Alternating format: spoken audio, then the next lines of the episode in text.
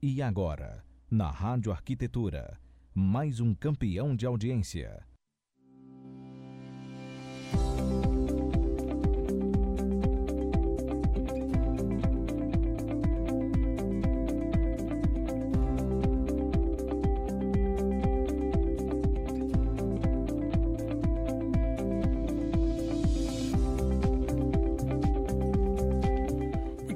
Rádio Arquitetura, Rádio das Mentes Criativas. Uma ótima manhã de quarta-feira para você. Obrigado a você que está conectado conosco aqui em radioarquitetura.com.br no nosso site, também através do aplicativo CX Rádio para as plataformas móveis. Muito obrigado aí pela sua companhia.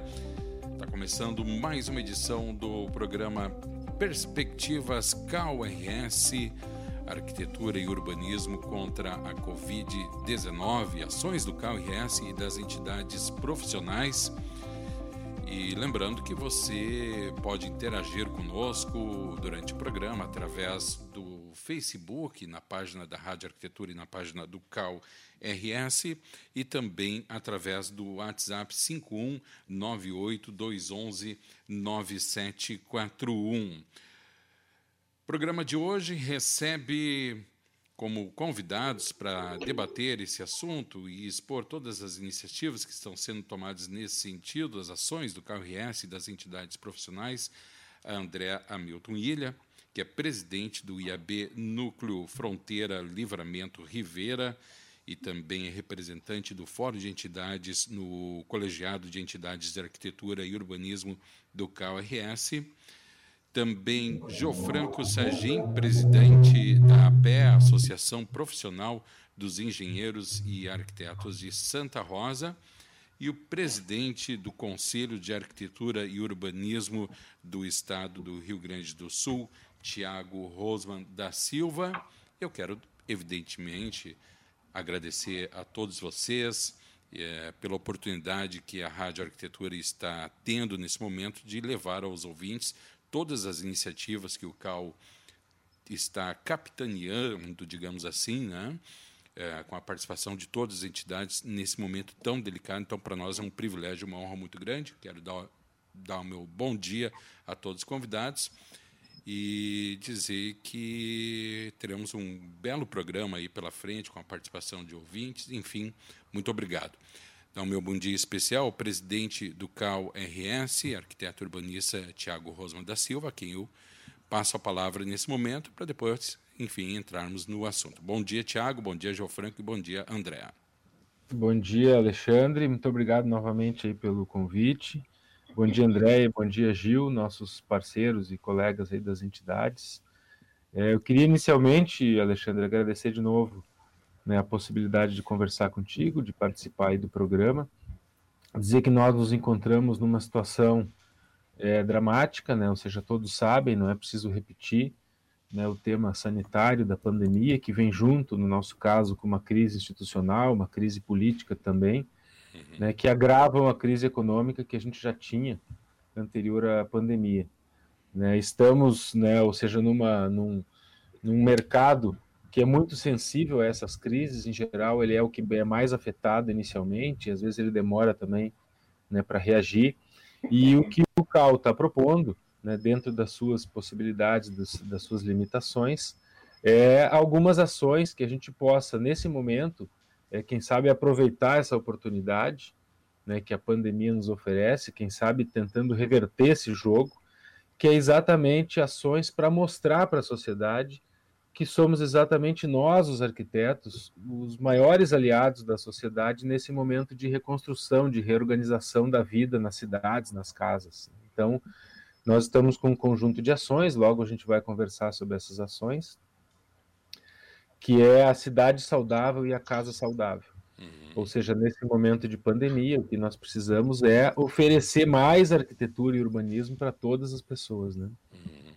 João Franco Sagim, bom dia.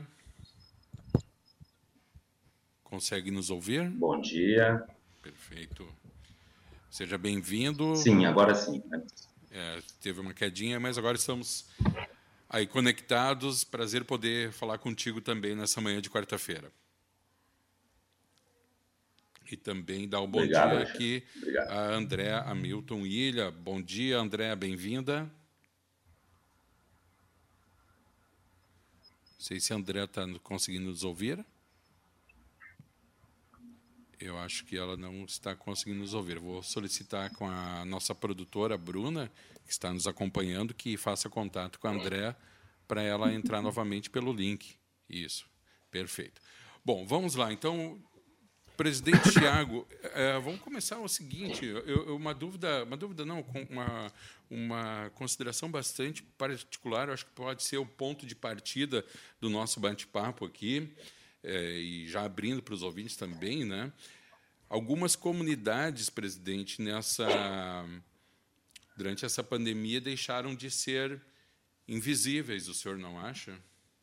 Aos olhos da sociedade, parece que agora a sociedade está começando a se perceber como um todo e que existem comunidades, não estou falando do, do CAL nem dos arquitetos, mas da sociedade em geral, né?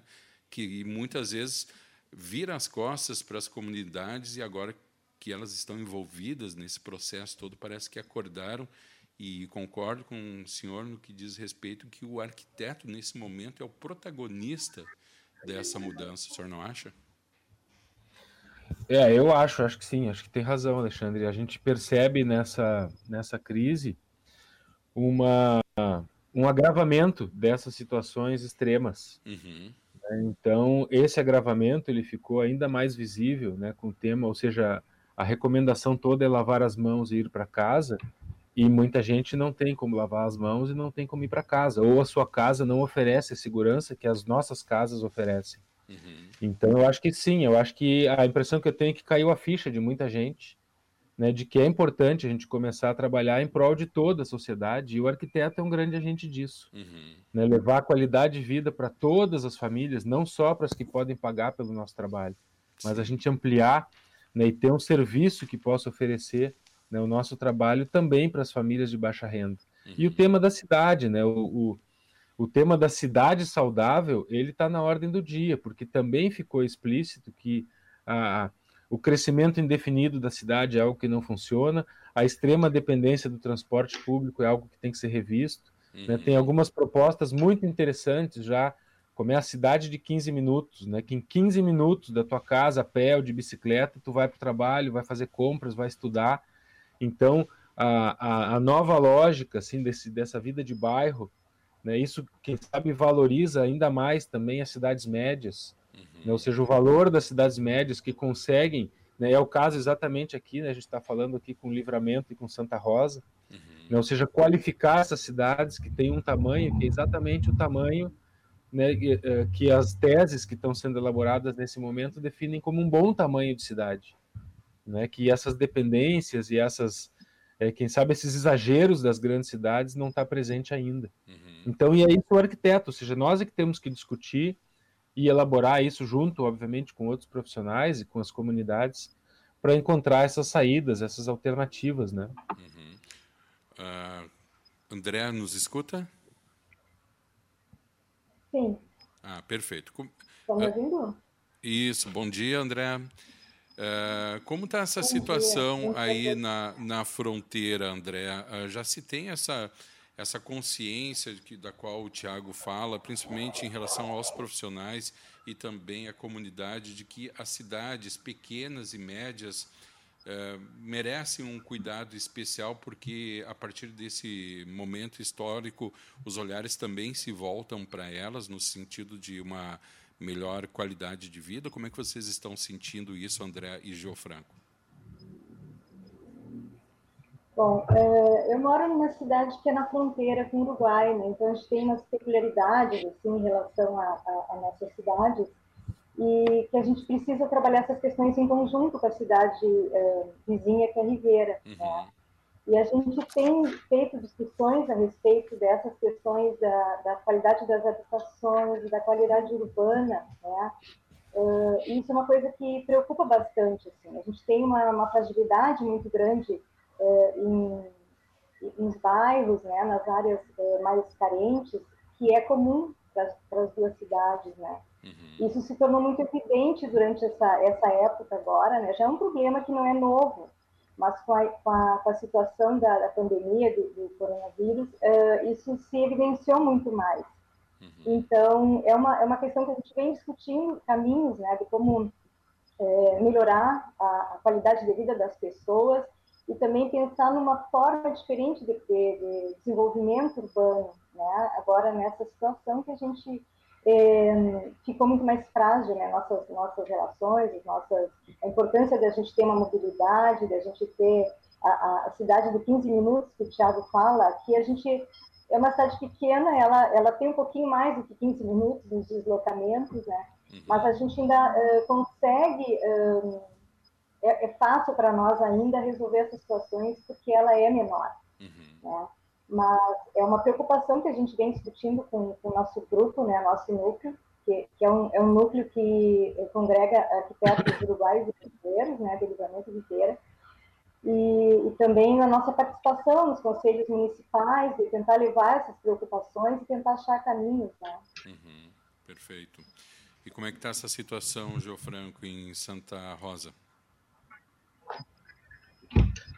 É, segue mais ou menos no mesmo caminho, sabe? Que, que o Thiago comentou também e que a Andrea também comentou. A gente tem uma cidade que ela é pequena, né? Hoje, de 70 mil habitantes. Mas o centro da cidade sofre igual qualquer capital grande, sabe? Que é aquela questão de, das edificações mais antigas que já estão ali. Fazer uma intervenção nesse espaço, né? Tendo que lidar, principalmente com a parte comercial, que é uma parte difícil de lidar, com a parte de, de empresários. Então, inclusive, esse ano, agora de 2020, seria um ano que a PEA falaria essa a questão da mobilidade urbana na cidade de Santa Rosa. Né? Então, nós tivemos uma parada nesse, nesse tema, e é um tema que a gente vem discutindo há um bom tempo, sabe? E também coloca o fato de nós termos uma, uma, uma, boa, uma boa convivência e presente em todos os conselhos municipais de Santa Rosa, a gente está bem, bem a par das coisas que, que o poder público às vezes não dá e, e, o que, que os pais estão dando como prioridade no momento. Então, é, seriam essas questões que a gente estaria aliando esse ano de 2020 e que agora a gente teve que dar uma, uma, uma paradinha. Mas e justamente essa é uma das questões que a gente quer abordar agora com maior, com maior intensidade, que é justamente nessa, dessa, dessa maneira online, a gente começar a fazer esse trabalho, trabalhar mais a parte da mobilidade urbana da nossa cidade, sabe? Então, e depois tentar implantar, quando a gente consegue, num momento mais viável, começar a implantar esse, todo esse sistema. Uhum. Assim como o Thiago comentou ali da, dessa questão do, da cidade dos 15 minutos, né? A gente sabe, por ter morado também lá na Europa, que praticamente é isso que acontece, sabe? Tipo de muito do meio de locomoção é bicicleta. Bicicleta em 15 minutos a gente vai muito longe, muito longe mesmo. Isso eu estou falando de experiência própria, sabe? E aqui Santa Rosa se notou, você percebeu também durante que muita gente aderiu à questão da bicicleta, sabe? É uma coisa bem, bem interessante e sabe, é uma coisa que certamente foi a pandemia que trouxe, sabe? Tipo o pessoal, sei lá, eu acho que uma maneira de de isolamento social, às vezes, tem que se deslocar algum, a, a algum espaço ou para uma determinada tarefa, faz pelo menos uso da bicicleta, que ajuda também nessa parte do, do exercício físico, né? Sim. Então, que foi uma, uma questão que eu observei, assim, mas a gente está trabalhando nessa questão da mobilidade urbana. Uhum, perfeito. Essa questão toda da pandemia ela evidenciou inúmeras carências que nós sabíamos, evidentemente, que existiam, mas que por uma questão sanitária que se tornou uma questão pública, eh, embora sempre tenha sido, porque refletia diretamente na ocupação dos hospitais públicos, né? então não tem como negar que é uma questão pública, eh, a questão sanitária. E o, o CAL idealizou um projeto chamado Nenhuma Casa Sem Banheiro. Gostaria que o presidente falasse um pouco a respeito disso, presidente. Tiago, como se chegou a, essa, a esse projeto, qual, qual foram os dados, os estudos e como é que tem sido o desenvolvimento e também a parceria com os outros agentes, como o governo do estado e outros parceiros. O Nenhuma Casa Sem Banheiro, Alexandre, ele é resultado de um trabalho que a gente vem fazendo nos últimos dois anos. Tá? Ah, nós é, temos uma comissão de assistência técnica. Essa comissão uh, recomendou a criação de um, um gabinete de assistência técnica para tratar desses temas. E nós e o gabinete propôs alguns projetos. Um projeto é o Casa Saudável, que nós temos um convênio né, agora temporariamente aguardando um pouquinho passar esse pico da pandemia para iniciar lá com Santa Rosa, né, junto com a PEA, junto com a Prefeitura Municipal de Santa Rosa. E temos também um outro projeto que é exatamente para enfrentar o tema da pandemia, que é o Nenhuma Casa Sem Banheiro. Nessa, é, nesse entendimento de que se as pessoas devem ir para casa e lavar as mãos, muitas pessoas têm uma casa que não oferece nenhuma segurança e que não tem acesso à água potável, muitas delas que não têm acesso a um banheiro, né, as mínimas condições de higiene. Então, nós uh, conversamos com o governo do estado, já temos três secretarias do governo do estado que são parceiras, com a FAMURS, da Federação de Municípios, ou seja, que reúne todos os municípios do estado, e agora a gente tem uma frente ampliando para a área, assim, para as instituições da área jurídica. Né? Então, a Defensoria Pública, Ministério Público do Estado, Ministério Público Federal, tivemos agora um contato muito recente né, com o Ministério Público de Contas, ou seja, que atua junto ao Tribunal de Contas, para que se agreguem também nesse movimento. E somos parceiros nesse projeto é, da ONU Habitat, né, que é responsável pelos Objetivos de Desenvolvimento Sustentável e que tem nos aportado também muito know-how, conhecimento, metodologia para trabalhar. Do que, que trata nenhuma casa sem banheiro? É construir banheiros de maneira emergencial agora, e banheiros no sentido amplo, né? ou seja, o abastecimento da água, o banheiro completo, né, com, com pia, é, vaso e chuveiro, pia da cozinha, o tanque de lavar roupa e, obviamente, o destino adequado desse esgoto, né, em fossa, em sumidouro ou em conexão, né, alguma rede de coleta. Então, esse é um projeto que uh, entusiasmou né, muito esses parceiros e nós estamos construindo, estamos agora é, nessa semana, quem sabe no máximo, nessa semana agora já está mais no final, mas no começo da próxima semana, nós devemos assinar um protocolo conjunto com todas essas instituições para aí sim iniciar a operação né, desse projeto. E o papel dos arquitetos é fundamental, ou seja, somos nós, arquitetos, que vamos desenvolver os projetos desses, ou seja, a, a reforma né, dessas casas que precisam de banheiros. Uhum. Então, para isso, nós vamos também né, contar com a parceria das entidades, para fazer um edital amplo de seleção dos arquitetos que vão trabalhar né, nesses projetos. Já existe um mapeamento dessas, dessas áreas, presidente?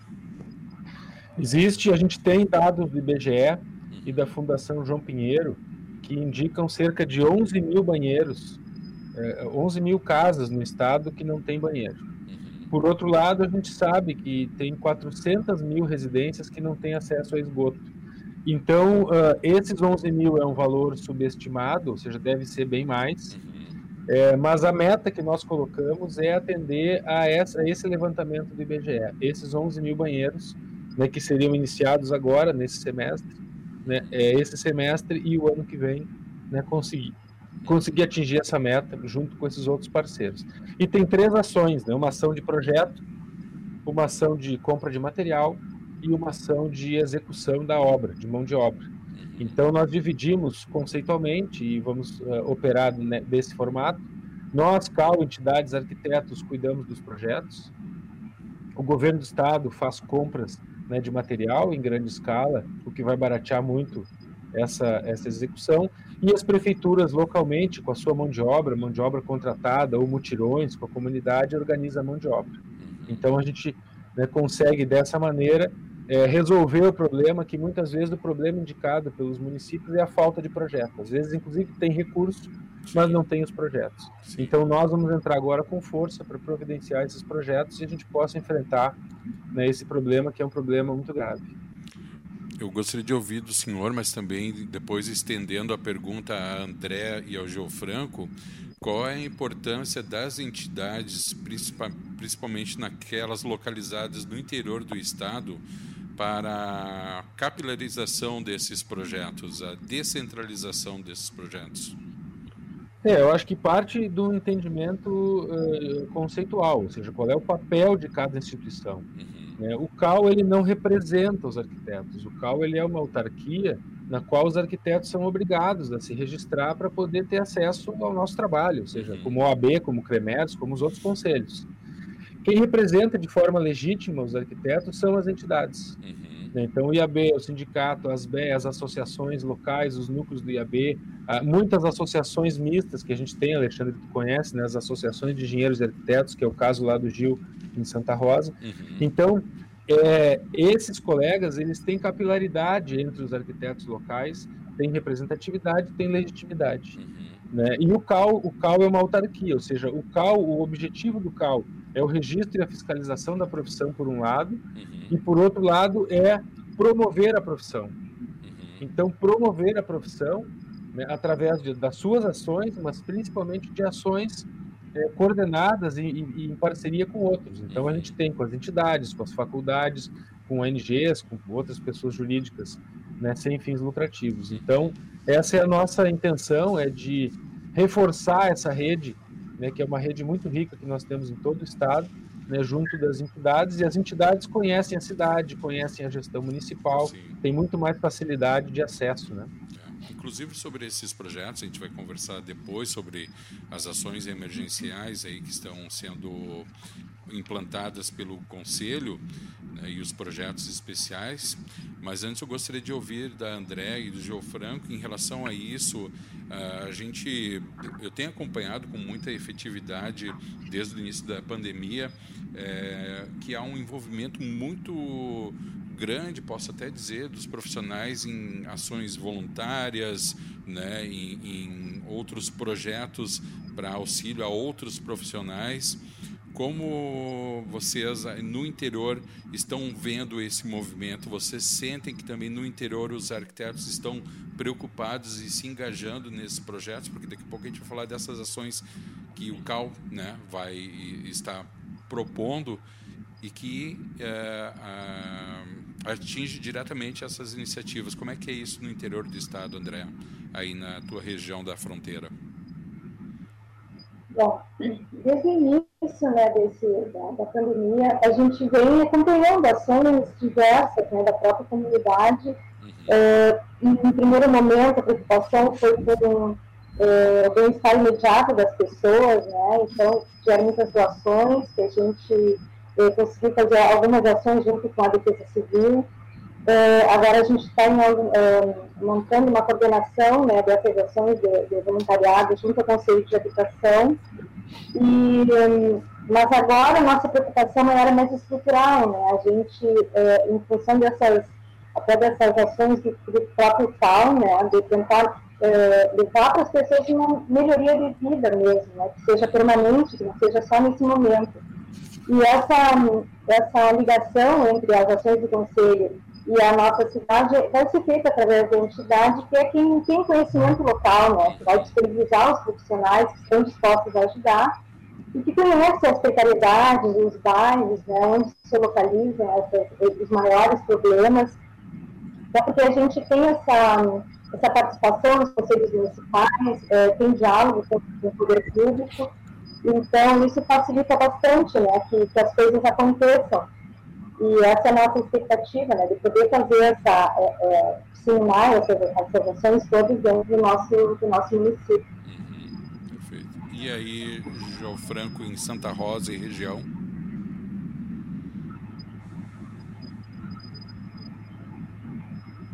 Acho que ele não está conseguindo nos escutar. Consegue nos ouvir, João Franco? Não, acho que não. Uh, uh, pedir novamente. Então, sim, sim, agora eu estou ouvindo, antes estava falhando. Então tá, perfeito. E não sei se conseguiste acompanhar em relação à pergunta uh, que, foi, que eu fiz.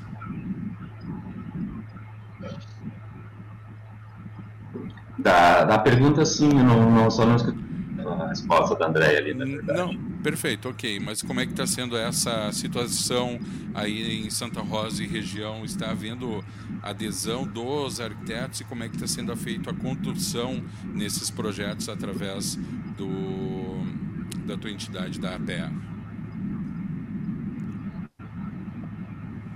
Bom, a gente está trabalhando bastante, Alexandre, essa os profissionais, sabe, os arquitetos e anjos. É, outra questão também que a Santa Rosa é que a construção civil ela não parou, né? Ela foi minimizado, foi diminuído o pessoal na, em obras, foi adotado todos os sistemas de segurança, e, mas ela não parou. Então isso para a Rosa um grande trunfo, assim, na verdade, porque a economia é, tá continuando nesse setor da construção civil. É o setor da nós temos muita questão do agronegócio aqui em Santa Rosa também. E a construção civil é o outro negócio que nós temos que é forte. Então, o, o município não parou a construção civil. E isso nos, nos, nos ajudou muito, sabe? Agora, questão aos, aos, aos, escritórios de arquitetura, todos tiveram que se readaptar, tiveram que fazer home office, tiveram que, que manejar equipes, tiveram que fazer várias e também através do de fazendo consultoria, fazendo cursos para se atualizar agora nesse momento, sabe, para novos, novos sistemas de trabalho. A gente tem o grande que é o Sebrae também, que está um projeto bem legal aqui com os arquitetos sabe? Que é uma coisa bem, bem, bem, bem interessante. Então, ele nos favoreceu bastante nesses momentos, justamente para fazer a questão de cursos e consultorias on, online, que a gente faz um grupo de, de profissionais que trabalha junto com esse grupo. Então, assim, a gente consegue diminuir os custos para fazer esses, esses, essas consultorias, né? É, não apartado, eu vou dar mais ou menos um apartado geral, que ontem, inclusive, nós estávamos fazendo uma matéria para uma revista aqui, que na parte dessa de autônomos, nesse suporte de histórias de arquitetura e também a questão das obras. É, institucional também, o pessoal teve que se remanejar todo para todo um sistema de, de, de, trabalho online, né? E também eles têm muito, muito medo da questão da evasão escolar, né? Que é uma coisa que tem que controlar muito bem. Então eles estão trabalhando muito bem essa questão. Todas as instituições de ensino da roda estão levando para esse mesmo lado. Né? A questão da prefeitura municipal, nós também, eles tiveram que ser remunerados, fazendo rodízios, fazendo várias, várias questões que também não, não param no sistema, sabe? Porque nós acreditamos muito, muito aqui a em uma questão de se nós, quanto mais agilidade nós tivermos projetos e toda essa, essa questão que, que, que, desenvolve a nossa cadeia produtiva, é, mais rápido vai ser liberado financiamentos e a gente consegue dar a volta mais rápido na nossa economia aqui no, no momento. Né? Então, elas estão funcionando, sabe? Então, mas todas com um apoio com as suas devidas precauções. Sabe? Então, é, na verdade, o nosso apoio está sendo bastante nessa frente, nessa frente. A associação está trabalhando muito com os profissionais e todos as áreas onde a gente pode interferir para que as coisas aconteçam de uma maneira apropriada. Sabe? Sim, sim. Perfeito. Nós estamos tendo aqui um, alguma oscilação no áudio, mas estamos conseguindo entender uh, o nosso querido João Franco Sagim da Pé de Santa Rosa. Uh, presidente Tiago, uh, um, um, dos viés dessa, dessa pandemia é o, o fato dela ter atingido também os profissionais nos seus rendimentos, né? Durante esse período todo ficar evidentemente aí sem ficamos sem obras ficamos aí nesse isolamento. Eu acho que meio que nesse sentido vai a pergunta da Letícia Klagenberg arquiteta. Vou colocar aqui na tela para nós. Ela pergunta o seguinte o que o CAL está fazendo em relação à anuidade 2020 visto que há inúmeros arquitetos sem rendimento algum? O CREA entre aspas empurrou a anuidade para o final do ano Quais são as medidas que o CAU está tomando, presidente? É, essa a crise pegou todo mundo, ou seja, a nossa área já não é uma área uh, na qual circula muito dinheiro, ou seja, nós não cobramos muito pelo nosso trabalho. Né? Essa é uma luta também do conselho, das entidades, é uma luta permanente de valorização profissional e a crise agravou né, esse tema.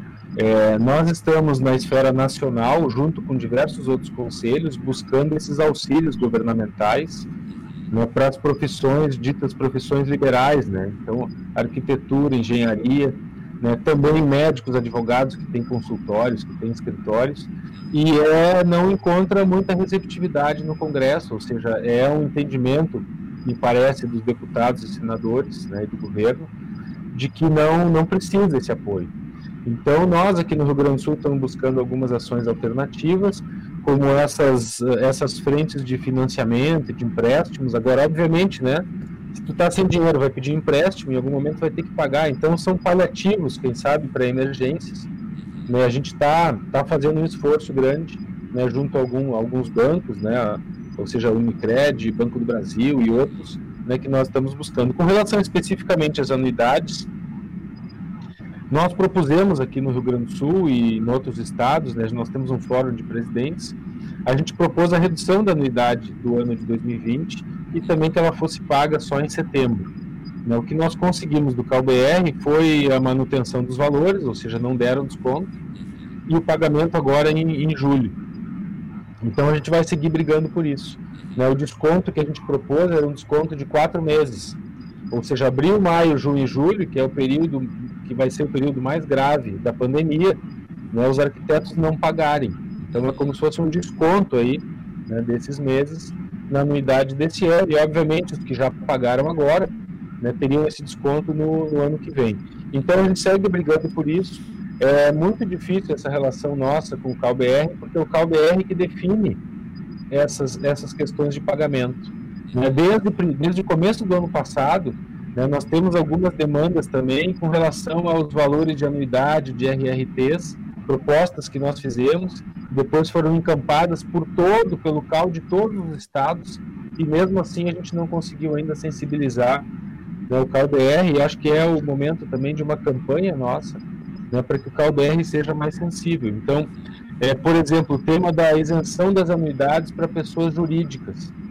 Então, eu sou arquiteto, né, no meu escritório nós somos cinco sócios, cada um de nós paga anuidade e nós pagamos também a do escritório. Ou seja, a empresa paga anuidade também. E muitos colegas nossos são têm uma empresa sozinho ou com dois sócios e pagam também uma anuidade. Isso não faz sentido, ou seja, a empresa não é um profissional. Quem tem que pagar anuidade é o profissional, que mantém o conselho, né, que ajuda o conselho a, a realizar as suas atividades. Então, nós temos desde o ano passado e a gente vai, né, segue insistindo, reapresentamos agora, a isenção das pessoas jurídicas, ou seja, a, a, pessoa jurídica paga lá, sei lá, uma taxa de inscrição e depois não paga mais. Não faz sentido né, a empresa pagar todo, me, todo ano além do arquiteto. Né, então isso é um erro, é um erro estrutural né, que infelizmente não está na nossa mão essa a, a, a reversão né, dessa decisão, está na nossa mão a pressão para que isso aconteça. Claro. Então a gente tem, tem buscado, né, sabendo aí das dificuldades dos colegas, que é a dificuldade nossa também, é, de todos nós, né, que somos arquitetos. Então a gente tem sim, ou seja, conseguiu adiar, mas não conseguiu ainda rebaixar o valor da anuidade desse ano. Mas é um objetivo. É até o seguinte comentário da própria Letícia. Letícia uh, versa a respeito disso também. Eu ainda, eu ainda tenho que pagar duas anuidades, é. pessoa física e pessoa jurídica, que é o que o, o, o, que é importante salientar, eu acho, nesse momento, presidente, é que o CAURS não está inerte em relação a essa situação. Né? Ele tem tomado as medidas, tem tomado as providências, tem feito as reivindicações e a gente sabe né, que muitas vezes são uh, estágios superiores que acabam emperrando o processo, né? Mas então é bom deixar claro para a audiência que é, o CAL tem se mobilizado, o tem se mobilizado. Eu, eu acho que isso que tu falou é muito importante também, Alexandre, porque muitas vezes isso também é usado para tirar o corpo fora. Uhum. Né? Então, ah, isso não é comigo, é lá com Brasília, não tem nada a ver com isso. Não, a gente está trabalhando, a gente está buscando fazer pressão, a gente está construindo é, propostas viáveis, né? ou seja, essa queda de arrecadação ela pode ser, obviamente, ela vai ser compensada pelo registro das empresas. Tem uma quantidade enorme de empresas de arquitetura que não está registrada, por quê? Porque vai ter que começar a pagar anuidade todo ano e a gente sabe que isso pesa. A anuidade é 500 reais, não é pouco dinheiro. Isso pesa para os arquitetos. Então a gente está nessa luta, mas é algo que realmente não está na nossa mão, mas é responsabilidade nossa fazer pressão né, e fazer um movimento nessa direção. Né? Uh, antes de a gente partir para o próximo assunto aqui, deixa eu só mandar aqui alguns alôs para o pessoal que está nos assistindo e nos ouvindo pela rádio. Então, a nossa querida Jéssica Neves está participando, dizendo que ótima pauta. Também o Tarek Aladim, dando bom dia a todos aqui que estão participando da live. O Davi Luther também dando bom dia. Obrigado pela audiência de todos vocês. Através aqui do controle da Rádio Arquitetura, quero mandar um abraço a todos que estão acompanhando essa live. Os nossos amigos em Instância Velha, no Rio Grande do Sul, Santo Ângelo, Porto Alegre, Santa Rosa, Santa Maria, na cidade de Novo Hamburgo, São Leopoldo, Cachoeirinha, Cambuí, em Minas Gerais, Lajeado, Montenegro, Goiânia e também Curitiba, Nazaré da Mata, no Pernambuco, Santa Cruz do Sul, aqui no Rio Grande do Sul, e outras cidades também é, espalhados pelo Brasil e pelo Rio Grande do Sul. Lembrando, pessoal, que vocês podem interagir conosco através do nosso WhatsApp 51982119741, mandando suas perguntas, ou então através do Facebook da Rádio Arquitetura e no Facebook do CalRS, mandando também seus comentários e as suas perguntas. É... Cal lançou edital de ações emergenciais voltada a propostas para iniciativas que são relacionadas à arquitetura e urbanismo, eh, com cotas de até 3 e até 6 mil reais, que é uma preocupação justamente sobre o que a gente conversava agora há pouco, com as dificuldades que estão sendo enfrentadas pela profissão durante essa pandemia. Que ações são essas, presidente? É um conjunto de ações, o edital é a primeira delas, já foi lançado agora na segunda-feira, e é um edital voltado para ações diversas, diversas iniciativas, de eventos, de publicações, de debate, discussões, é, ações de solidariedade e outras que são, é, que são lideradas pelas entidades né, de arquitetos, pelas faculdades de arquitetura, por ONGs e por outras pessoas jurídicas sem fins lucrativos, ou seja, é uma possibilidade muito ampla e nós sabemos que nesse momento o trabalho muitas vezes é um trabalho voluntário e esse trabalho voluntário se enfrenta a uma necessidade nossa de trabalho no escritório, de, ou seja, de trabalhar, né, de ganhar dinheiro para poder pagar as contas.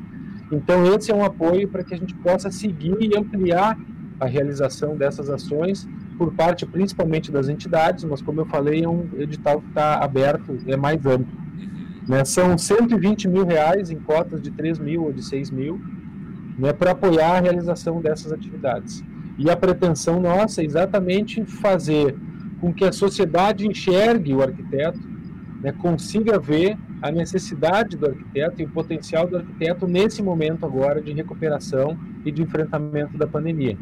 Então, são ações é, não presenciais né, e ações que visem exatamente valorizar o nosso trabalho né, e mostrar para toda a sociedade a importância do arquiteto né, as nossas atribuições, as nossas atividades, né, para promover uma cidade mais saudável, uma casa mais saudável. Essa é uma das ações, né, que é o edital que foi lançado agora. Tem outras, né, nós vamos lançar em breve um concurso de ideias. É um concurso de ideias com duas categorias, uma categoria de estudante e uma categoria profissional, então, ou seja, para quem ainda está na faculdade e para os colegas arquitetos. E são cinco temas. Né, é a cidade saudável, o bairro saudável, a casa saudável, o espaço de trabalho saudável e a, o equipamento público de educação e saúde saudável. Então, duas categorias, arquitetos e, e profissionais e, e, estudantes, cinco temas, né, e a gente vai ter cinco prêmios em cada categoria. Então, vão ser 50 premiados, né, os prêmios é, se não me engano, os valores para os arquitetos é 3 mil e para os estudantes é mil reais, é algo, algo assim são os valores. A gente ainda não divulgou, a gente ainda está terminando a elaboração né, do edital, mas a ideia também é a gente conseguir, num espaço curto de tempo, ter um catálogo de soluções né, e de ideias para valorizar a nossa cidade, para valorizar né, o nosso trabalho né, perante a sociedade. Então, obviamente, a gente vai contar aí com apoio, com a participação né, espera né, poder ter o entusiasmo dos arquitetos nessas propostas. E o edital de ações emergenciais, obviamente, é para apoiar as entidades nesse momento, né, que tenham condições né, de realizar suas ações e de é, estreitar essa parceria com o CAL. É, eu quero tocar num ponto, e daí eu gostaria de ouvir também a André e o João Franco, puxar um viés da fala do, do presidente e trazendo muito da minha experiência à frente aqui da rádio durante cinco anos, mas ainda com uma visão bastante de leigo, né, de cidadão leigo, mas que eu acredito que seja uma visão que talvez traduza o que boa parte da comunidade pensa. Então eu pergunto a vocês, começando pela André, talvez, todos esses envolvimentos, essas ações que o Cal está propondo Uh, no teu ponto de vista, André Geofranco, eles podem contribuir para a valorização da atividade profissional de arquitetos e urbanistas perante a sociedade, porque, desculpem a franqueza, mas é o que eu sinto ao longo desse tempo, a sociedade muitas vezes não tem uh, consciência uh, completa do papel do arquiteto urbanista dentro da sociedade. Muitas vezes se restringe a um projeto, a, a parte estética do projeto. Uh, vocês, no pensar de vocês, essas ações podem vir a trazer um outro, uma outra face do arquiteto a ser reconhecida pela sociedade, André?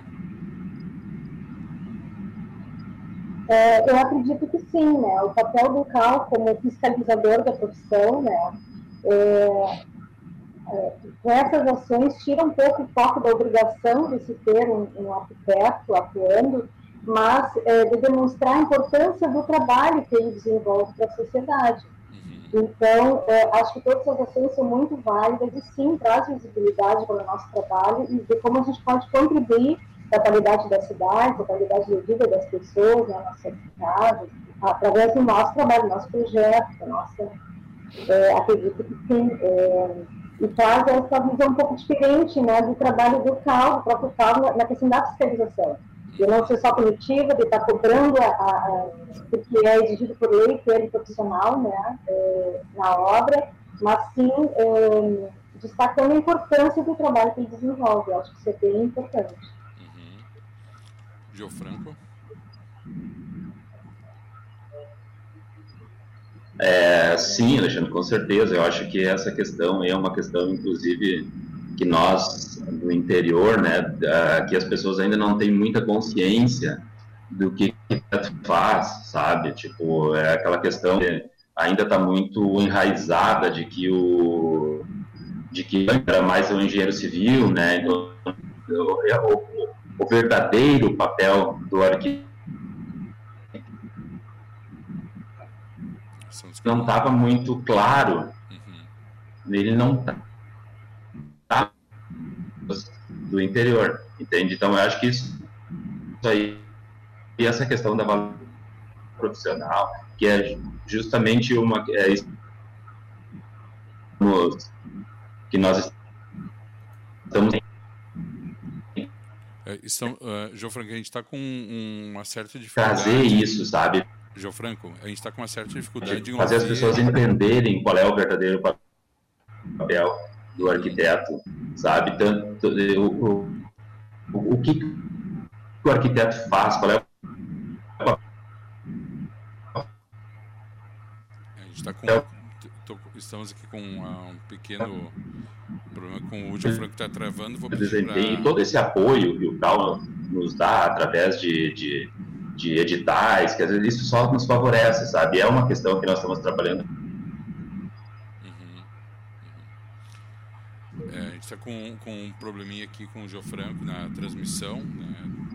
provavelmente em relação à velocidade da internet. A nossa produtora já pediu para ele desligar a câmera, ficar só com áudio, talvez a gente consiga dar uma melhorada. Enquanto isso, quero perguntar para o presidente Tiago. Uh, presidente, uh, essa questão do. Está ouvindo agora, Alexandre? Agora parece que estão. Está ouvindo agora? Sim. Tu nos ouve? Está ouvindo agora? Sim. É, não. Vou pedir então que eu vou fazer o seguinte, que eu vou tirar um pouco o Geofranco aqui da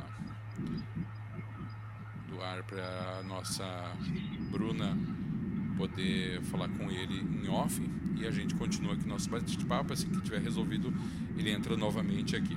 Pergunta ao, ao presidente Tiago: Presidente, uh, toda essa situação uh, e principalmente a, a, a, conscientização da necessidade dessas comunidades por ações uh, sanitárias, ações estruturais, tá? uh, pode-se abrir uma frente de trabalho para arquitetos urbanistas que até então não era considerada ou o senhor não percebe isso ou, ou, ou essa frente já existia e não era explorada?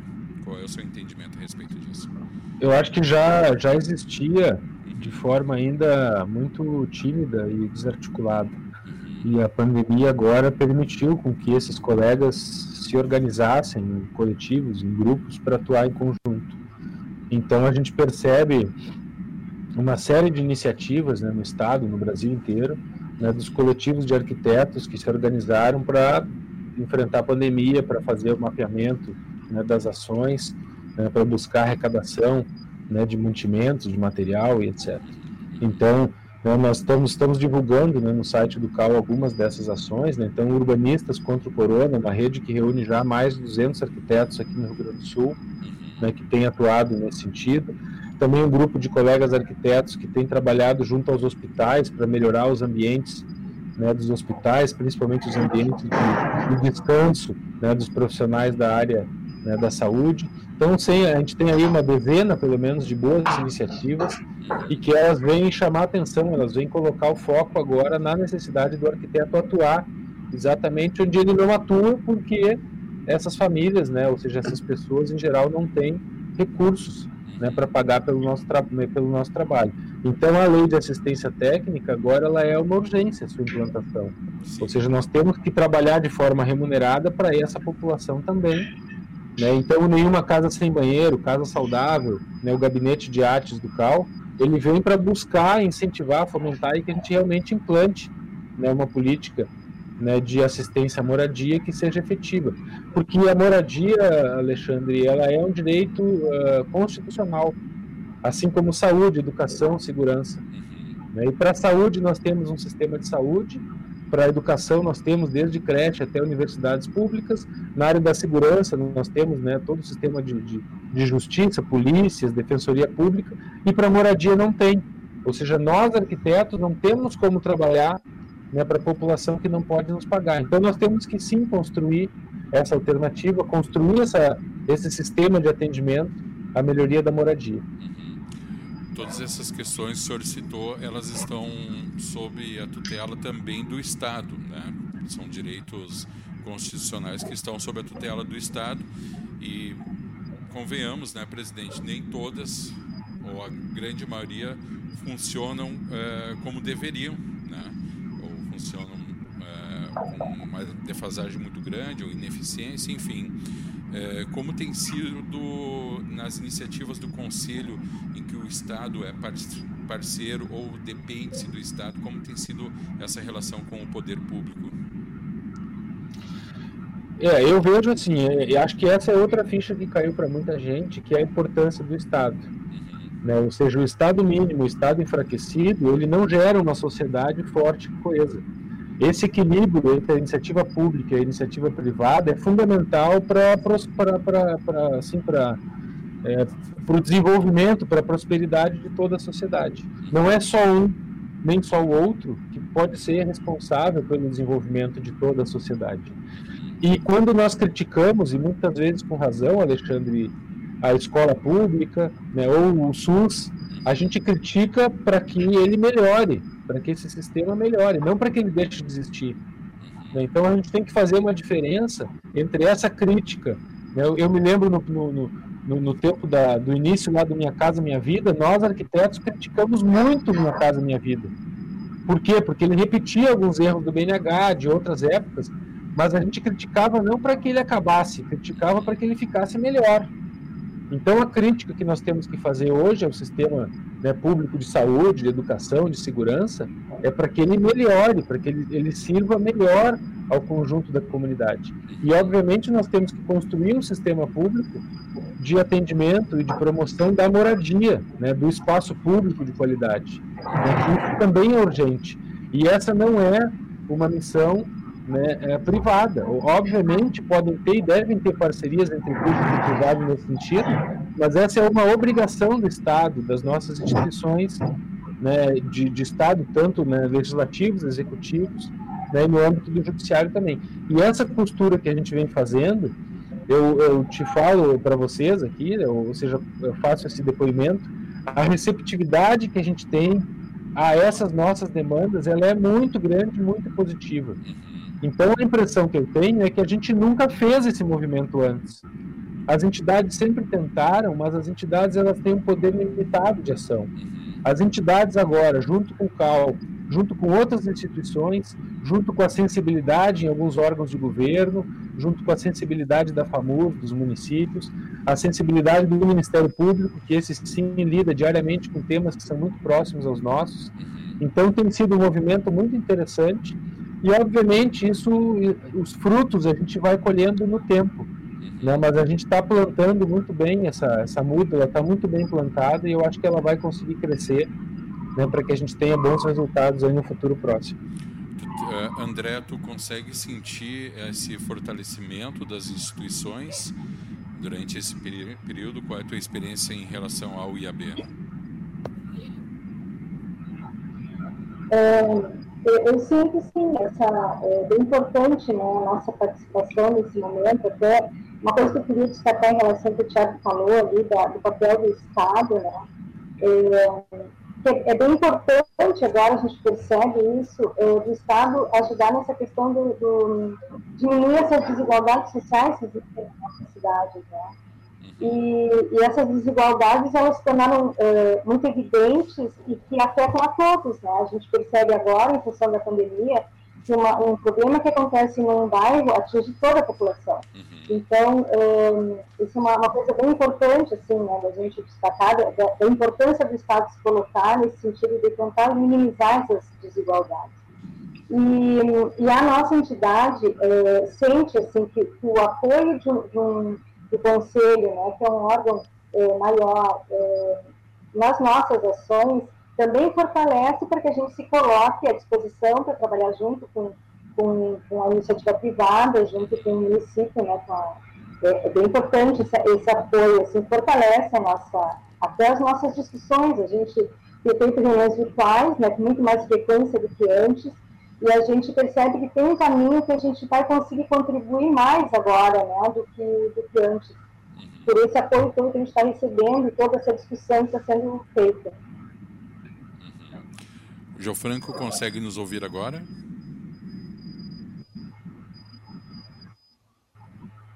Sim, estou ouvindo. Só tive que manter a câmera desligada porque eu estou com instabilidade. Perfeito, tranquilo. Não sei se está conseguindo acompanhar aqui a, a, a nossa a nossa parte dessa conversa no que diz respeito ao fortalecimento das instituições durante esse período de pandemia, uh, até em virtude aí dessa proximidade com a comunidade, com os profissionais. Tu tens notado isso aí na região de Santa Rosa? Há um fortalecimento nas instituições?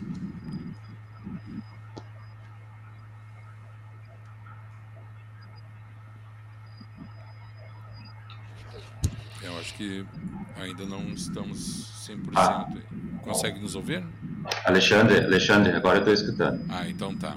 Vou repetir a questão. A sim, agora estou ouvindo, sim. Estamos... Sim, essa questão aí do... Ok, ok. Na verdade, o Geofranco ele está com um delay, né? Eu estou falando aqui em tempo real, ele está nos escutando pouco tempo depois. Uh, eu vou pedir, Geofranco, tu vai ouvir essa mensagem daqui a alguns segundos, então que tu faça log novamente, tá? Porque senão sempre vai haver esse atraso que vai acabar uh, nos confundindo aqui, tá? Então vou pedir aqui novamente que a Bruna, nossa produtora, faça orientação ali. Uh, vou colocar aqui no ar a Ok. O que diz a Marisa Potter, o KRS tem feito um grande trabalho para alavancar e valorizar a profissão que hoje é entregue através dos programas que estão sendo lançados pelos editais, ao mesmo tempo que reduz despesas internas em meio à crise. É, é o que fala aqui a Marisa Potter, presidente, é, com, comprovando a importância né, dessas medidas nesse período e já avançando um pouco na sua análise a respeito do que ela fala, gostaria que também o senhor falasse um pouquinho do concurso público Unidade Sanitária, que é um concurso que será exclusivo para profissionais. já foi... Então, primeiro abraço, Abraço para Marisa, né? Obrigado pela, pelo reconhecimento, é uma nossa parceira também nessa construção. Né? Eu queria uh, comentar esse a, a, pandemia afetou muito o CAL, né? Ou seja, a, o planejamento né? e uh, os aspectos financeiros, ou seja, essa queda de rendimento dos arquitetos afeta diretamente o CAL, né? porque a nossa arrecadação ela vem de anuidades e de RRTs. É, então nós também fizemos um contingenciamento, infelizmente tivemos que cancelar ou suspender diversos projetos em andamento. Né? Então, os dois escritórios né, que faltam ainda, a gente fazia. Na sexta-feira passada, a gente teria inaugurado de Caxias, né, no final desse mês, né, ina inauguraríamos o de Passo Fundo. Né? Então, a gente agora vai passar para o segundo semestre, a gente vai inaugurar ainda antes do final do ano, os dois. Mas é uma pena né, que isso aí nos atrapalhou.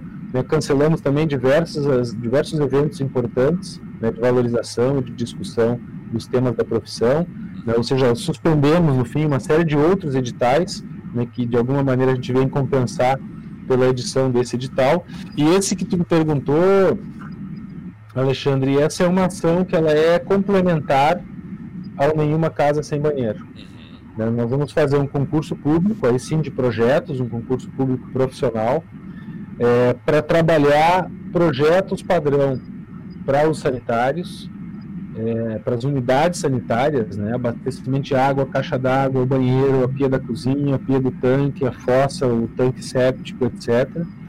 É, para baratear, para que seja mais rápido de construir, para que a gente incorpore tecnologia sustentável, para que a gente incorpore é, o pré-moldado, para que a gente melhore e qualifique essa unidade, para que ela seja mais barata, mais rápida, mais fácil de construir e o concurso é principalmente adaptar esse projeto padrão, que é um projeto simples, ou seja, um projeto de um banheiro é algo simples. Agora, adaptar ele à realidade de uma casa existente, né, num bairro afastado, numa favela, numa área mais uh, que tem mais densidade, numa área rural, esse vai ser o grande desafio. Como que nós conseguimos construir essas unidades sanitárias a partir de um projeto padrão que os arquitetos vão propor e adaptar esse projeto padrão às diversas condições. Porque tem casas que tem o banheiro, mas não tem a pia da cozinha, né? ou então não tem a caixa d'água e, e o abastecimento de água potável é intermitente. Então, essas soluções de adaptação desse projeto à realidade das famílias onde elas moram vai ser o grande desafio né, desse concurso. A pretensão nossa é selecionar cinco, cinco projetos, os cinco melhores, desenvolver esses projetos como projeto executivo né, e conseguir parceiros, e aí nesse caso parceiros privados, né, para que a gente possa construir esses cinco protótipos, e esses cinco protótipos eles ficam à disposição de todos os arquitetos que vão trabalhar no projeto de Nenhuma Casa Sem Banheiro. Ou seja, é mais repertório, é mais condição que esses arquitetos vão ter de atender melhor a população. Então, também é um concurso que a gente já conseguiu aí parcerias, o Habitat é um que é parceiro, né, e outras parcerias aí na área do Estado e dos municípios, para a gente promover e qualificar essas soluções de projeto, que muitas vezes é, falta um bom projeto né, e tem o recurso. Né, então, nós temos recursos, nós já nessa conversa com esses, esses outros atores, nós já identificamos recursos em várias fontes que não são usados. É o fundo do idoso, né, é as multas ambientais, é, são recursos de fundos de habitação nos municípios, que muitos municípios têm e acabam não dando um destino adequado para esse fundo, entre muitos outros. Ou seja, existe recurso, se a gente conseguir organizar a, a, a, a operação, o funcionamento dessa proposta. E é nisso que nós estamos colocando muito empenho, os colegas do CAL, nós junto com técnicos aí dessas outras instituições que eu te comentei. É, sabemos da, da, da, da, importância e também sabemos das atribuições do CAL, né?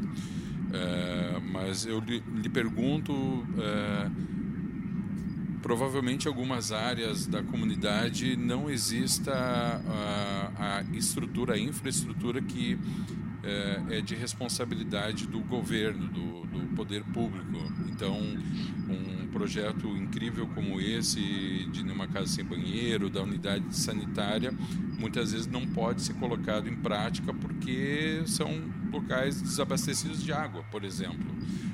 Eu sei que não é, talvez não seja uma das atribuições do CAL, mas o CAL pela importância uh, na representatividade, a categoria sendo talvez o, talvez não, com certeza o maior órgão da, da categoria, ele ele pode atuar como interlocutor com o Estado para uh, ah, promover a melhoria de qualidade de vida nesse sentido, Tiago? Eu acho que sim, é exatamente esse o nosso papel, ah, Alexandre. Nós não temos recurso, ou seja, o recurso do CAL é o recurso dos arquitetos. Uhum. Ele é limitado, né, e o que nós temos buscado é usar esse recurso para potencializar as nossas ações. Então, por exemplo, nesse caso que tu falou, nós já identificamos que a Corsã tem um recurso para poços artesianos, onde não tem abastecimento de água. Então a gente pode pegar esse recurso de poços artesianos para fazer os poços, mas também os banheiros, as unidades sanitárias dessa comunidade que vai receber esse poço artesiano. Então, acho que nosso papel, o nosso recurso é limitado. Então, o nosso papel é o papel de articular e de conseguir montar esse quebra-cabeça, amarrar essas pontas que estão soltas, para que o sistema funcione no benefício das famílias que precisam né, e beneficiando também os profissionais e toda uma cadeia produtiva aí dessa microarquitetura, microconstrução civil, que é muito presente nos bairros de periferia, sem a participação dos arquitetos. E nós agora queremos que seja com a participação, porque porque nós agregamos qualidade, segurança, né, agregamos também economia, né, fazendo bem, fazendo bem feito. Sim, sim. Eu vou ler aqui o depoimento da Jéssica Neves. Uh estamos aqui também fazendo transmissão pelo site da rádio. É, o pessoal não tem acesso ao Facebook, então vou fazer, falar aqui o que nos manda a Jéssica Neves. Não vou botar na tela porque é bastante, não vai caber, mas enfim. Diz o seguinte, a Jéssica Neves: estamos integrando a rede urbanismo contra o Corona RS, que o CAL também integra e apoia. Tem sido incrível ver tantos arquitetos urbanistas trabalhando juntos são entidades, instituições, uh, deixa eu botar aqui, entidades, instituições, estudantes e profissionais do país inteiro em busca do mesmo objetivo.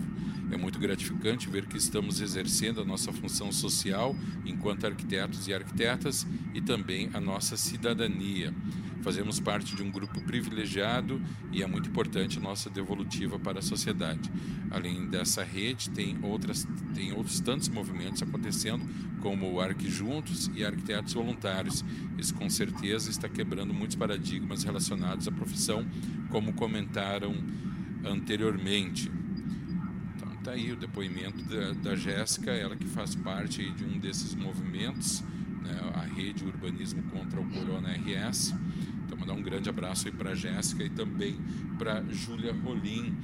André, vocês têm sido procurados por esses movimentos aí também na fronteira. Como é que vocês têm acompanhado isso, isso, isso daí?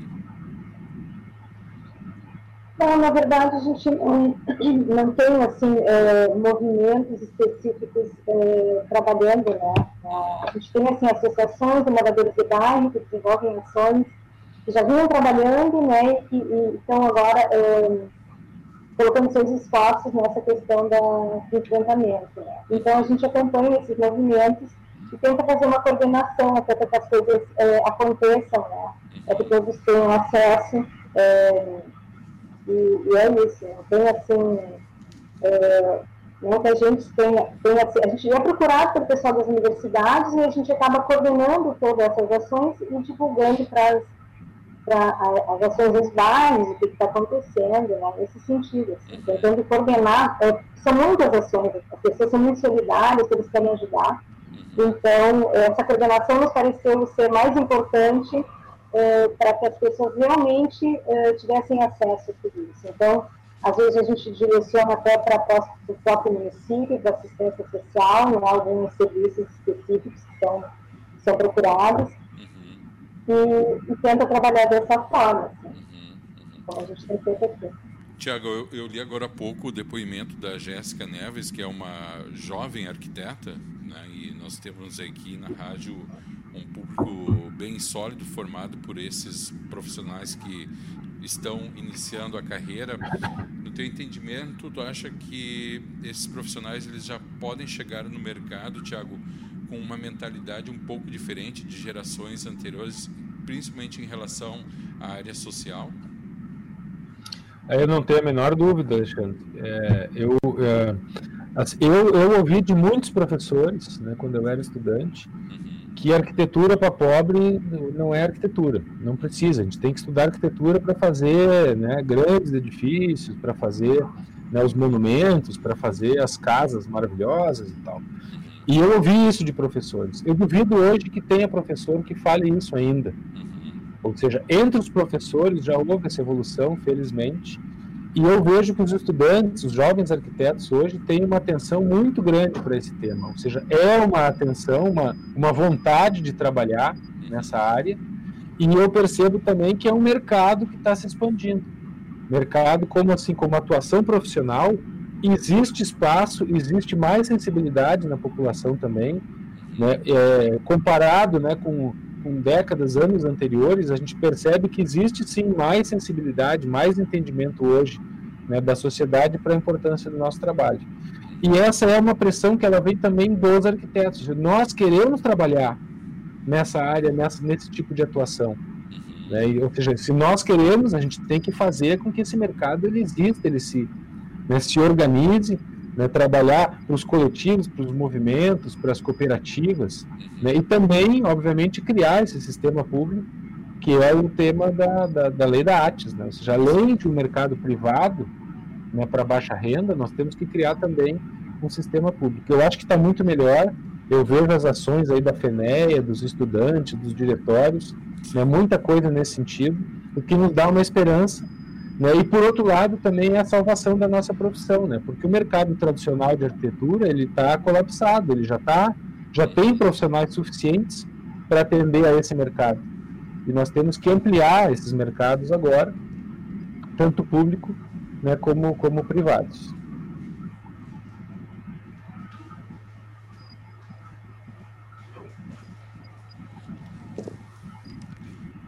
Só tive que me ausentar aqui um minutinho, porque Tivemos que uma queda na, eu, nossa luz aqui. Eu vi que caiu, caiu a luz. Fiquei, Cadê o Alexandre?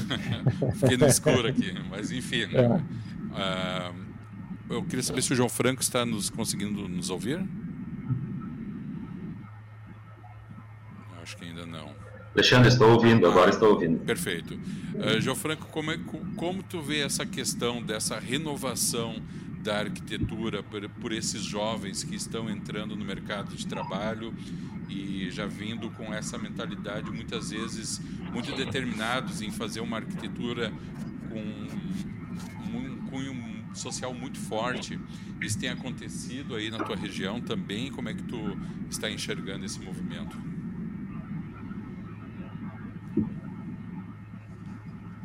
Sim, isso acontece. Principalmente é que antes nós não tínhamos em Santa Rosa uma faculdade de arquitetura, né? Uhum. Agora nós não temos. E a gente sabe que a cidade muda totalmente o conceito da arquitetura no momento que tem uma faculdade instalada né, na, na cidade, né? Porque a cultura da arquitetura acaba mudando, né? Essas, esses alunos levar essa cultura, eh, esse conhecimento para os seus pais, os seus pais vão passar para os seus, os seus irmãos, sei lá.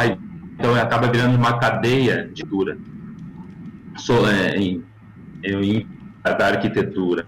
Então, eu acho isso fundamental. E, claro, como, como o Tiago falou, com todo esse, é, esse apoio, sabe? A, na verdade, o conselho ele é, ele é fundamental nessa parte também, né? Essa questão aí de falar que arquiteto é para ricos, isso é uma coisa bem, bem, bem, normal de se escutar, sabe? Não, não vou contratar um arquiteto porque eu não consigo pagar. Então, é super, super normal. E no momento que a gente começa a trabalhar em ações, dessas ações, que, que a gente consegue trabalhar mais esse, essa, essa classe desfavorecida de, de o papel, como as coisas acabam, acabam mudando, acabam mudando muito a cultura, sabe? E a gente e as pessoas começam a entender que o arquiteto não é só fazer casa para rico, não. Na verdade, é nós que somos, na verdade, os mais aptos para desenvolver justamente esses projetos sociais de uma maneira mais eficiente, de uma maneira econômica, de uma maneira funcional. Então, eu acho que isso aí é fundamental. E, e, nós, como, como entidade, nós temos esse papel também, né, de pegar e dar todo esse suporte, tá? tanto para o conselho, é, passando as, a, as informações, que a gente tem e também os benefícios que o Conselho às vezes no, no, no, nos libera, uhum. chamadas por lado a lado com a instituição de ensino, né?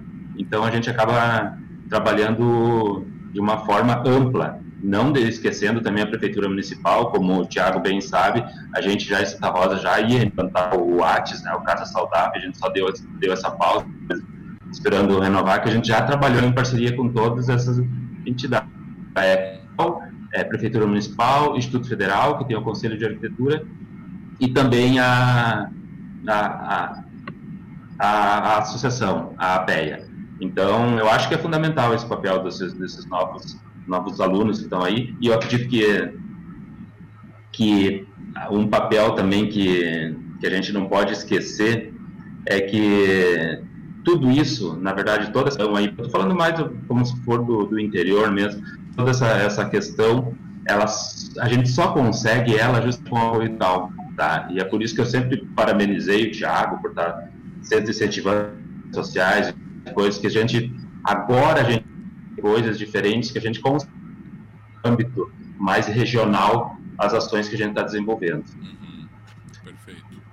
Pessoal, vamos fazer um pequeno intervalo aqui de dois minutinhos para a mensagem do Cal e na sequência voltamos com o bloco final do programa Lembrando a todos que estão nos acompanhando que podem enviar suas perguntas, seus comentários através do Facebook, onde está sendo feita a transmissão, também através do WhatsApp 51982119741. Aproveitar e pedir licença ao Cal e pedir aos nossos queridos ouvintes e quem está nos acompanhando que sigam também a Rádio Arquitetura nas redes sociais, principalmente no Instagram, no arroba Arquitetura Rádio, para que a gente possa cada vez mais fortalecer aqui a Rádio Arquitetura. Eu vou para o intervalo aqui, vou, vou remover da live temporariamente os nossos participantes. E na sequência, estamos de volta com o segundo bloco do programa, hoje Perspectivas KRS, Arquitetura e Urbanismo contra a Covid-19, ações do KRS e das entidades profissionais. A gente faz um break e, na sequência, em dois minutinhos, estamos de volta aqui pela sua radioarquitetura.com.br e também no Facebook.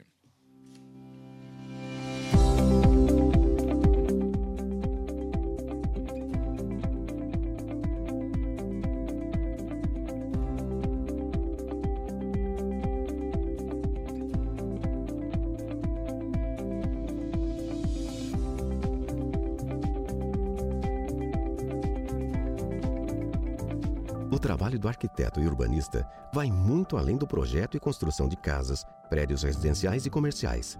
É no ser humano que está o centro de suas atenções. Entender as pessoas, onde vivem, como moram e se relacionam com o ambiente é função da arquitetura, que a cada dia se torna mais acessível. Arquitetura e urbanismo, um direito de todos. KRS, Conselho de Arquitetura do Rio Grande do Sul.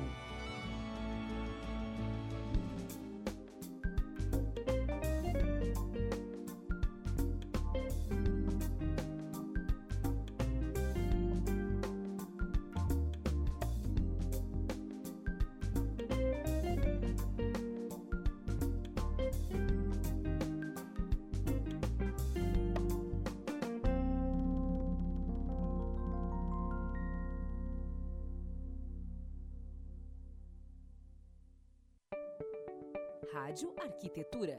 Muito mais música e informação. Você está conectado na Rádio Arquitetura.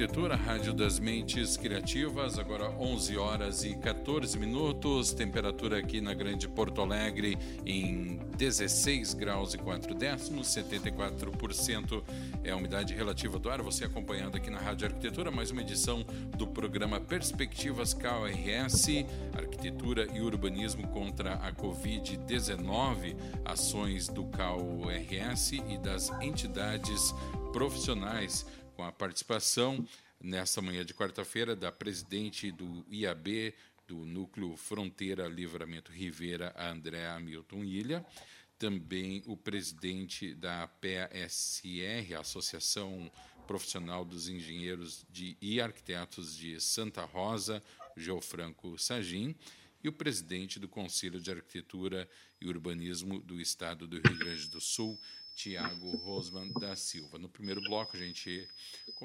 acabamos conversando aí sobre né, várias, vários assuntos que dizem respeito a esse momento da pandemia e também as ações que o CAL está propondo aos arquitetos urbanistas aqui do Rio Grande do Sul, voltadas a esse sentido, né, tanto no auxílio aos profissionais, também em ações que envolvam uh, pessoas que estão necessitando nesse momento de um auxílio. Lembrando que você pode entrar em contato conosco através do nosso o WhatsApp 51982119741, né? mandar sua pergunta, mandar suas considerações e também através do Facebook da Rádio Arquitetura e no Facebook do CAL RS. Muito bem, então, só repassando aqui, pessoal, para deixar a nossa audiência a par, o CAL eh, aprovou né, projetos especiais na centésima oitava plenária do CAL-RS, são iniciativas que reúnem medidas do Conselho no enfrentamento da pandemia e da crise, totalizando aí um investimento de mais de um milhão de reais né, em ações emergenciais, como o projeto Nenhuma Casa Sem Banheiro, uma parceria interinstitucional com o governo do estado e prefeituras gaúchas, a ONU Habitat e outras entidades, com a previsão de construção de 11 mil banheiros para famílias de baixa renda no Rio Grande do Sul, também o concurso de ideias Casa Saudável, Cidade Saudável, voltado a profissionais e estudantes de arquitetura e urbanismo, com foco em propostas para a qualificação dos espaços públicos, como hospitais, residências, comunidades, prêmios que vão de um mil reais para estudantes a três mil reais para arquitetos, num total de cem mil reais.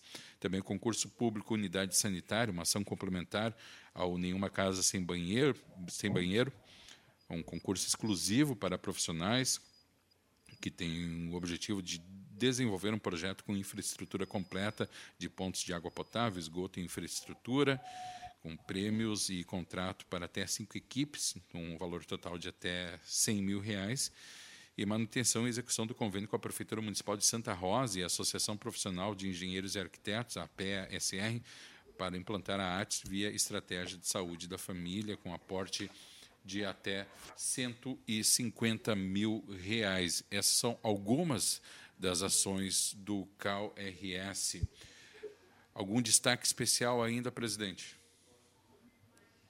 É, o, o, o que eu gostaria de, de destacar é uma questão mais de burocracias e entendimento do funcionamento do Conselho. Uhum. É, como o Conselho é uma instituição pública, nós temos que, eh, no final do ano, o recurso que sobra, ele vai para uma conta que chama imobilizado. São recursos que não podem ser utilizados no ano seguinte de maneira ordinária. Uhum. Eles só podem ser utilizados em projetos especiais. Então, esse conjunto de ações é, faz parte de um projeto especial que está utilizando recursos né, que foram imobilizados em anos anteriores. Por isso que nós temos esse milhão de reais agora, né, para poder, né, são essas cinco ações, né, a principal delas é manter né, essa, esse, esse trabalho com Santa Rosa, né, que já está iniciado, já está assinado, o Nenhuma Casa Sem Banheiro e os concursos, né, concurso de ideias e o concurso público da unidade sanitária. E o edital de ações emergenciais, que já está aberto, foi aberto agora nessa semana. A gente convida todos que tenham acesso ao edital, que busquem também enquadrar né, as suas iniciativas no edital para que tenham a possibilidade desses recursos. Então, vocês vejam que são recursos que foram poupados, digamos assim, pelos arquitetos né, nos últimos anos e que a gente pode utilizar agora nesse formato exatamente para enfrentar a crise e para não deixar desassistido o nosso mercado né, com essas a partir dessas ações de promoção da profissão. Uhum, uhum. Uh, Geofranco e André, estamos indo aí para a parte final do nosso programa. Também gostaria de ouvir as suas considerações finais, algum assunto ainda que vocês gostariam de abordar, lembrar a nossa audiência, estejam à vontade. Bom, eu gostaria de falar um pouco até é, a respeito do que o Gil Franco falou da importância da, da participação né, das instituições de ensino na, na, na cidade. Né? Em Livramento nós não temos essa situação, a gente não tem faculdade de arquitetura, então é, os profissionais todos estudaram fora e, e retornaram à cidade.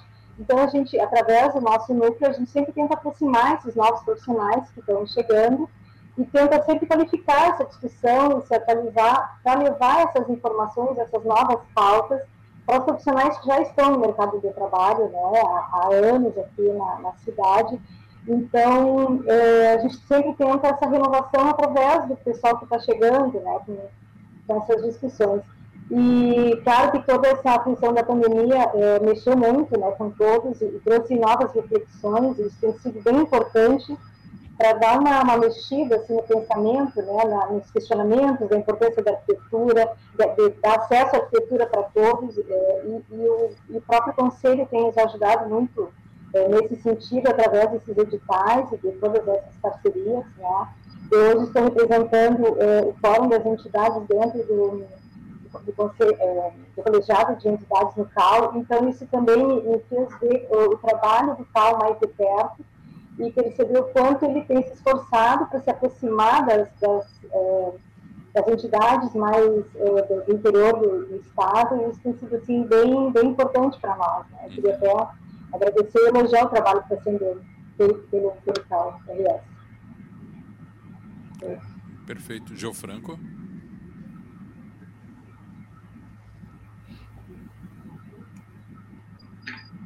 Alexandre, eu vou bem meio falou. Essa questão e todas essas ações, na verdade, foram uma avalanche de ações que o CAL está que está disponibilizando, na verdade, sabe, que são coisas impressionantes, assim, eu estou bem surpreso porque até até agora estou tentando terminar de ler todas as questões que têm que ser, serem lidas, né? Porque são tantas ações que, que, que o CAL tem feito nesse momento aí de pandemia para ajudar que realmente esse eu acho que é o grande papel do, do nosso conselho, né? Ajudar nesse, nesse momento.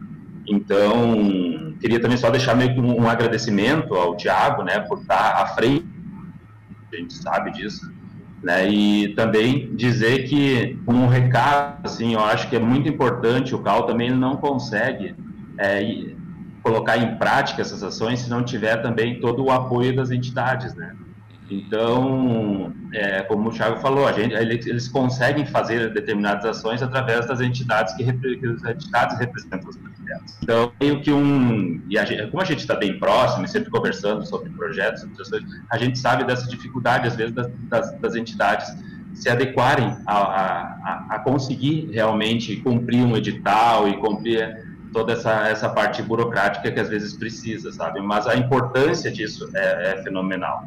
Então, mais a nível de, de, de tentar dar um incentivo para que sim busquem essas ações do CAL, sabe? Porque é um dinheiro que está parado lá, é um dinheiro que tem que ser usado e a gente pode usar ele para o bem, sabe? Pode usar ele para melhor, para ajudar a fortalecer a nossa profissão, né? E assim a gente tornar nossas ações mais, mais, mais consideráveis dentro, da arquitetura da nossa cidade. Seria isso, Alexandre. Perfeito. Acho que é importantíssimo isso, né, Tiago, que o João Franco traz, a importância das entidades na execução, né, na destinação dessas, dessas verbas e fazer com que essas verbas sejam utilizadas também em projetos que cabem às entidades. É, eu queria primeiro agradecer aí as palavras aí da Andréa, do, do Gil. É, o trabalho nosso é um trabalho de equipe. Né? A gente tem uma gestão, essa gestão tem uma plataforma, tem um conjunto de compromissos que nós assumimos com os arquitetos e é, a gente está trabalhando exatamente nesse sentido. O corpo funcional do CAL é altamente qualificado, né? em geral, assim, como perfil, é uma galera nova, super afim, assim, sangue no olho para fazer as coisas, gosta desses desafios. Né? Ou seja, nós criamos aí uma série de projetos inovadores que são exemplo para o CAL né, de outros estados. Então, esse é o, esse é o nosso trabalho. Né? Queria pontuar algumas outras questões, Alexandre, quem sabe até para convidar outros colegas aqui para abrirem esses temas, mas nós aumentamos a fiscalização em 200%, né, ah, comparado ao ano de 2017. E isso sem ampliar muito a, a, o investimento e sem ampliar muito a equipe. Ou seja, reorganizando, abrindo novas frentes, otimizando o trabalho, né, nós ampliamos em 200%. Nós conseguimos abrir já os dois escritórios, né, que é um compromisso nosso, em Santa Maria e Pelotas. Até o final né, do ano abriremos aí em Caxias e Passo, e Passo Fundo. E a importância do escritório não é tanto do atendimento direto ao profissional, também é o atendimento, né, a possibilidade de ter um local na cidade, mas é potencializar o CAL mais perto e as ações de fiscalização, que todas eram feitas a partir de Porto Alegre, e agora já são feitas a partir de Porto Alegre, Santa Maria e Pelotas. Ou seja, nós já temos três vezes mais capacidade de fiscalizar do que antes. E se a gente abrir agora uh, Passo Fundo e Caxias, nós vamos ter, no final dessa gestão, cinco vezes mais capacidade de fiscalização do que nós tínhamos no princípio. Então, isso também é um ganho grande na fiscalização, que é um tema que às vezes não aparece muito, né, mas é um trabalho que tem sido feito com muita profundidade.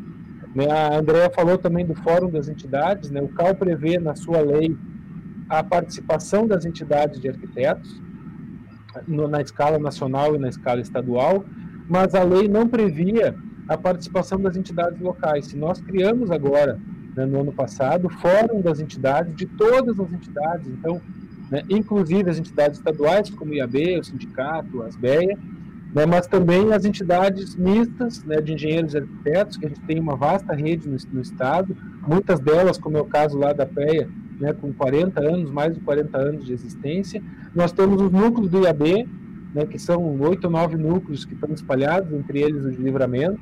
Nós temos entidades uh, setoriais né, da área do patrimônio, da arquitetura hospitalar, de servidores públicos né, do Estado ou de municípios, associações de professores. Então, essa, esse fórum ele integra todos. Por quê? Porque a gente quer ampliar e fortalecer essa rede para que a gente tenha cada vez mais arquitetos entidades trabalhando em conjunto né, pelo tema da arquitetura. Queria pontuar também né, uma ação que nós tivemos que suspender, né, que foi é, é, lamentável, quem sabe no ano que vem a gente recupera, mas nós estávamos com um conjunto de, de cinco pesquisas para serem realizadas em conjunto com a Universidade Federal pesquisas, uma na área da atividade dos arquitetos, outra na área da habitação social, outra na área da construção de um sistema de planejamento integrado para o Estado. Então, pesquisas de alta relevância, pesquisas que nós sempre quisemos fazer, ou seja, sempre foi uma necessidade das, né, dos arquitetos, das nossas entidades, e a gente nunca conseguiu, e a gente estava viabilizando aí uma, um convênio com a URGS para fazer junto com os grupos de pesquisa da URGS essas, essas essas investigações, ou seja, produzir esse material. Isso fica adiado para o ano que vem, em função da pandemia, ia ser muito difícil a gente começar nesse ano.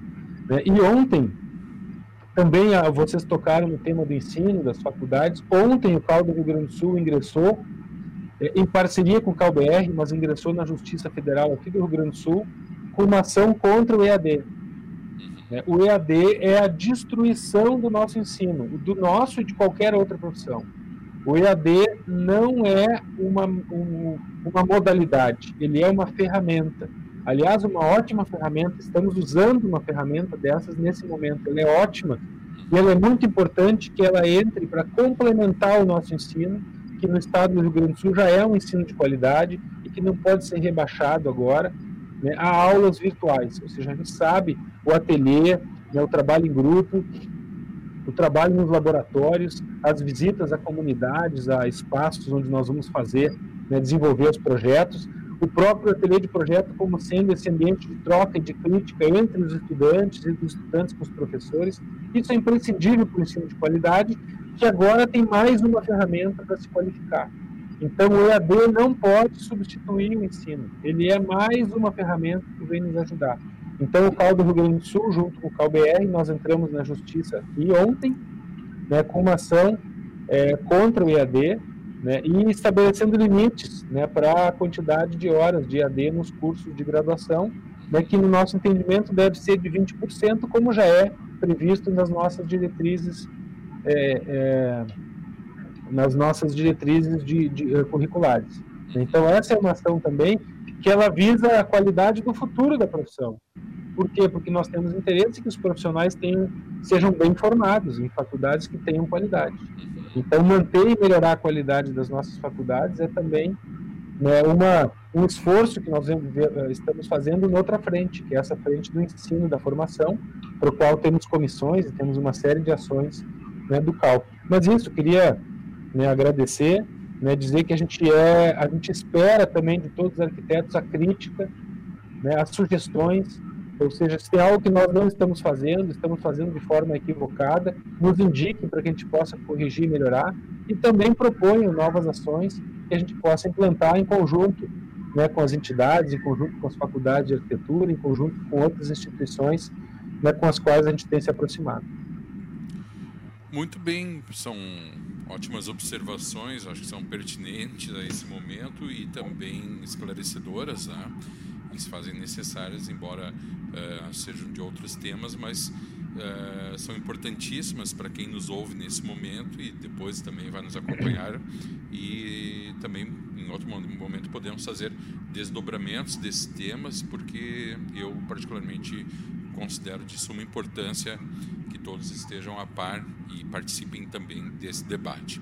Antes de encerrar, eu quero mandar um abraço, renovando aqui, aos nossos amigos de Passo Fundo, Nonoai, Pelotas, Porto Alegre, São Leopoldo, Lajeado, Estância Velha, Santo Ângelo, Santa Rosa, Montenegro, Campo Bom, Cachoeirinha, Cambuí, Minas Gerais, na cidade de Nazaré da Mata, Pernambuco, também em Santa Cruz do Sul e Gravataí, no Rio Grande do Sul, cidade de Belo Horizonte, Minas Gerais, São Paulo, São Paulo, Rio de Janeiro, Canela, no Rio Grande do Sul, enfim, em várias cidades. Muito obrigado a todos que acompanharam essa transmissão aqui da Rádio Arquitetura. Quem participou aqui, mandando seus comentários, também muito obrigado. Esse é o objetivo do programa. Sintam-se sempre muito à vontade para participar.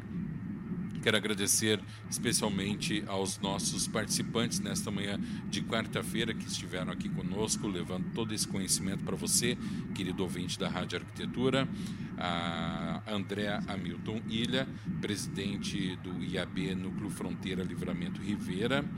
Também o Geofranco Sagim, presidente da APEA SR, Associação Profissional dos Engenheiros e Arquitetos de Santa Rosa e ao presidente do CAL RS, Tiago Rosman da Silva. André, Geofranco e Tiago, muito obrigado. Uh, parabenizar o CAL pelas ações, uh, sempre fazendo com que o, os profissionais se integrem né, em objetivos muito maiores que transcendem aí próprio exercício da arquitetura urbanística, que por si só já é grandioso, mas enfim, nós sabemos que pode ser ampliado. Sandra Becker, parabéns, ótimo debate. Grande abraço, Sandra Becker. Jéssica Neves, muito bem, pessoal, parabéns. Pessoal, muito obrigado. Uma boa semana, um bom final de semana. Seguimos em frente aí durante essa pandemia. Grande abraço, Tiago, André e João Franco. Muito obrigado. Valeu.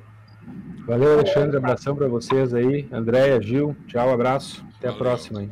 Muito bem, e quem Valeu. está nos acompanhando. Um abraço, um abraço, obrigadão pelo espaço. Valeu.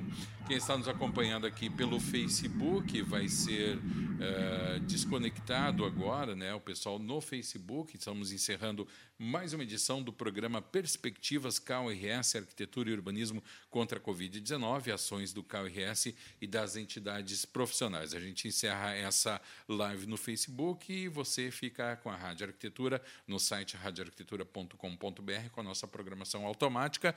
Lembrando que hoje de tarde tem mais uma edição do Cidades Verdes e também do Urbaniza.